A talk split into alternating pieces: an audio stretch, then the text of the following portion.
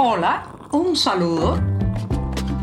Les habla Joanny Sánchez, cubana, periodista, ciudadana, y les traigo este cafecito informativo recién colado y sin azúcar para despertar. Mitad de la semana informativa. Ya hemos hecho parte del recorrido noticioso de esta semana, pero todavía, todavía quedan muchos temas por tocar que voy a abordar en este miércoles 17 de enero de 2024. Pero previo un buchito de café amargo para despertarme informativamente y para compartir con ustedes este sorbito mañanero. Sé que algunos aprovechan para tomarse un té, quizás también en otra parte del mundo donde el uso horario nos va por delante, pues aprovechan y se toman algo más. Yo lo que tengo es un café amargo, ¿sí? Sin una gota de azúcar, así que me voy a dar el primer buchito de esta jornada. Después de este sorbito, les cuento que el dilema entre enviar remesa a las familias en Cuba o costear su salida de la isla es, eh, digamos, una disyuntiva que se le presenta constantemente a los emigrados cubanos.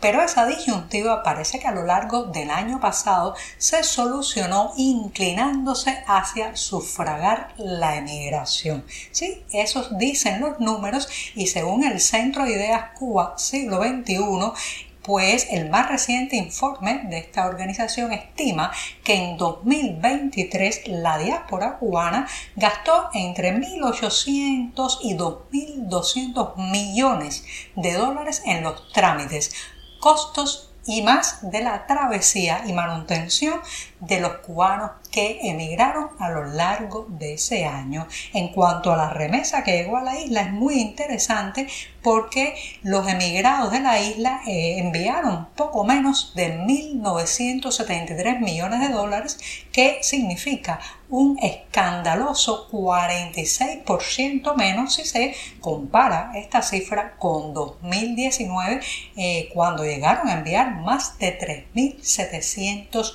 millones de dólares. Los números van, los números vienen, a veces las estadísticas y las cifras se nos quedan un poco frías, un poco despersonalizadas, pero esto, señoras y señores, lo que significa es que todos aquellos que le dieron una oportunidad a que sus parientes permanecieran en territorio cubano y enviarles desde fuera los recursos y el dinero para que pudieran sobrevivir en las difíciles condiciones cubanas, pues llegó un momento en que se dieron cuenta de que era más fácil y quizás también un mayor alivio para sus bolsillos y sus emociones sacar a sus parientes de Cuba y pagarles el trayecto. Un trayecto que es muy caro, sobre todo si se hace a través de Centroamérica, México, hasta llegar a la frontera sur de Estados Unidos. Estamos hablando de miles y miles de dólares por persona. Sin embargo, en el cálculo que han hecho muchos emigrados, les sale mejor eh, invertir en esta emigración que seguir costeando la vida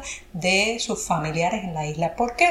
En primer lugar, porque cada vez la vida en Cuba es más cara y donde antes mandaban 100, ahora deben mandar 300 para poder comprar los productos básicos, porque la inseguridad se ha adueñado de las calles de las vidas cubanas, porque el deterioro de la infraestructura no se salva con remesas, tiene que llegar de inversiones desde arriba y porque además simplemente no ven un horizonte, una luz al final del túnel de la crisis y el deterioro cubano. Todo eso ha hecho que prefieran sufragar las maletas, los boletos de avión, los coyotes, las rutas de tráfico humano, antes que seguir invirtiendo en ese saco vacío, hay que decirlo así, un saco vacío que es la vida en Cuba. Eso lo dicen los números de la remesa que van en picada y esto afecta también los dividendos del régimen que ha visto en esta llegada de dinero fresco siempre eh, una, una porción apetitosa del pastel de la emigración cubana.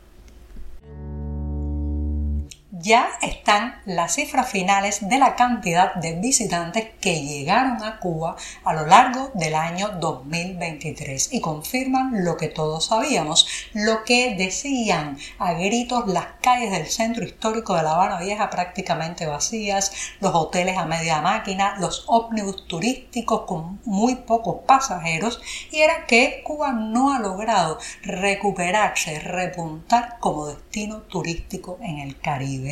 Según estas cifras oficiales, a lo largo del año pasado llegaron a Cuba 2.4 millones de visitantes internacionales. Esto, señoras y señores, se queda muy por debajo del año 2019, que es el que hay que comparar porque se trata del año prepandemia, justamente antes de la crisis del COVID-19. Bueno, pues en relación con el 2019, esto es un 42% menos de Si además se compara con las expectativas, los planes de las autoridades turísticas de Cuba que habían dicho que a lo largo de 2023 las aspiraciones eran de 3.5 millones de arriba, bueno, pues ese número es un 31% superior a lo que realmente se logró. Los números se quedan muy, muy por debajo de lo planificado, que evidentemente era quimérico, y muy por debajo todavía del número de viajeros que se recibían en Cuba antes de la llegada de la pandemia. ¿Qué está pasando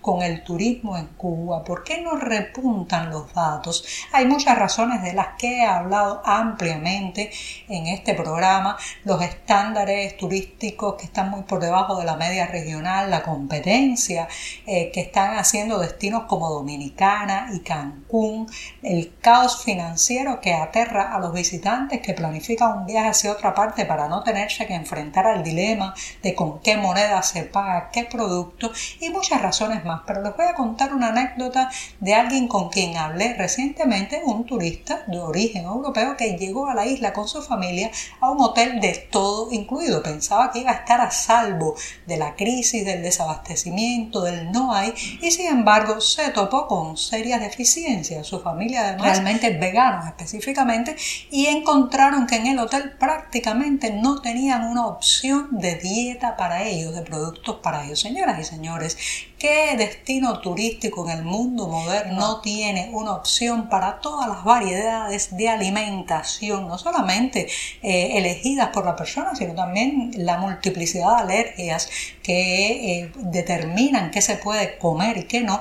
¿Qué destino turístico no tiene eso como opción? Eso si no se tiene, bueno, pues la gente prefiere salvar el cuello si padece de una alergia o buscar un destino donde satisfagan sus deseos de comer determinados productos y rechazar o no incluir otros en su plato. Bueno, pues Cuba está lejos de esa posibilidad. Imagínense si no hay ni arroz para la gente común, ¿qué va a haber? Platos veganos, completamente veganos, en los hoteles de todo incluido.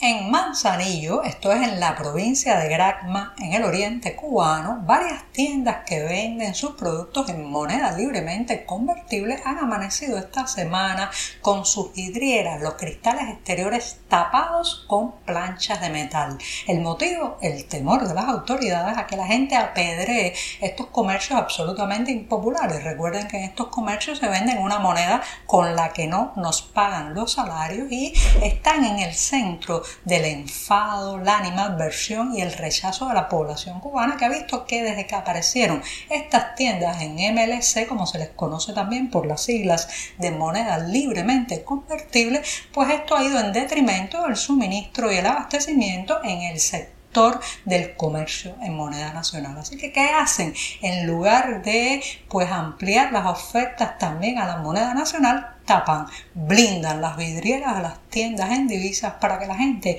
no descargue su enojo lanzándoles una pedrada. El jueves 25 de enero y a propósito del libro Mujeres cubanoamericanas haciendo historia de la autora Arnilda Badía, se estará presentando en la ciudad de Miami, Estados Unidos, un conversatorio entre mujeres. ¿Y qué mujeres? Mujeres que han abierto camino en la ciencia, la academia, el emprendimiento, el pensamiento, la filosofía, entre ellas Aida Levitán, Uva de Aragón, Eneida Roldán, y Ana Veiga Milton. Todo esto moderado por Lilian López. De acá hablarán de los retos de las féminas y específicamente de la biografía que recoge este volumen de mujeres cubanoamericanas haciendo historias. Unas biografías que se acercan a el periplo de estas mujeres que a pesar de enfrentar las adversidades del exilio triunfaron en sus carreras profesionales. El lugar, la hora exacta los pueden encontrar como siempre les digo, en la cartelera del diario digital 14 y media. Ahora sí, cierro la puerta de este programa en mitad de la semana y la dejo abierta para el programa de mañana jueves, mi jornada preferida. Muchas gracias. Por hoy es todo. Te espero mañana a la misma hora. Síguenos en 14medio.com. También estamos en Facebook, Twitter, Instagram y en tu WhatsApp. No olvides, claro está, compartir nuestro cafecito informativo con tus amigos.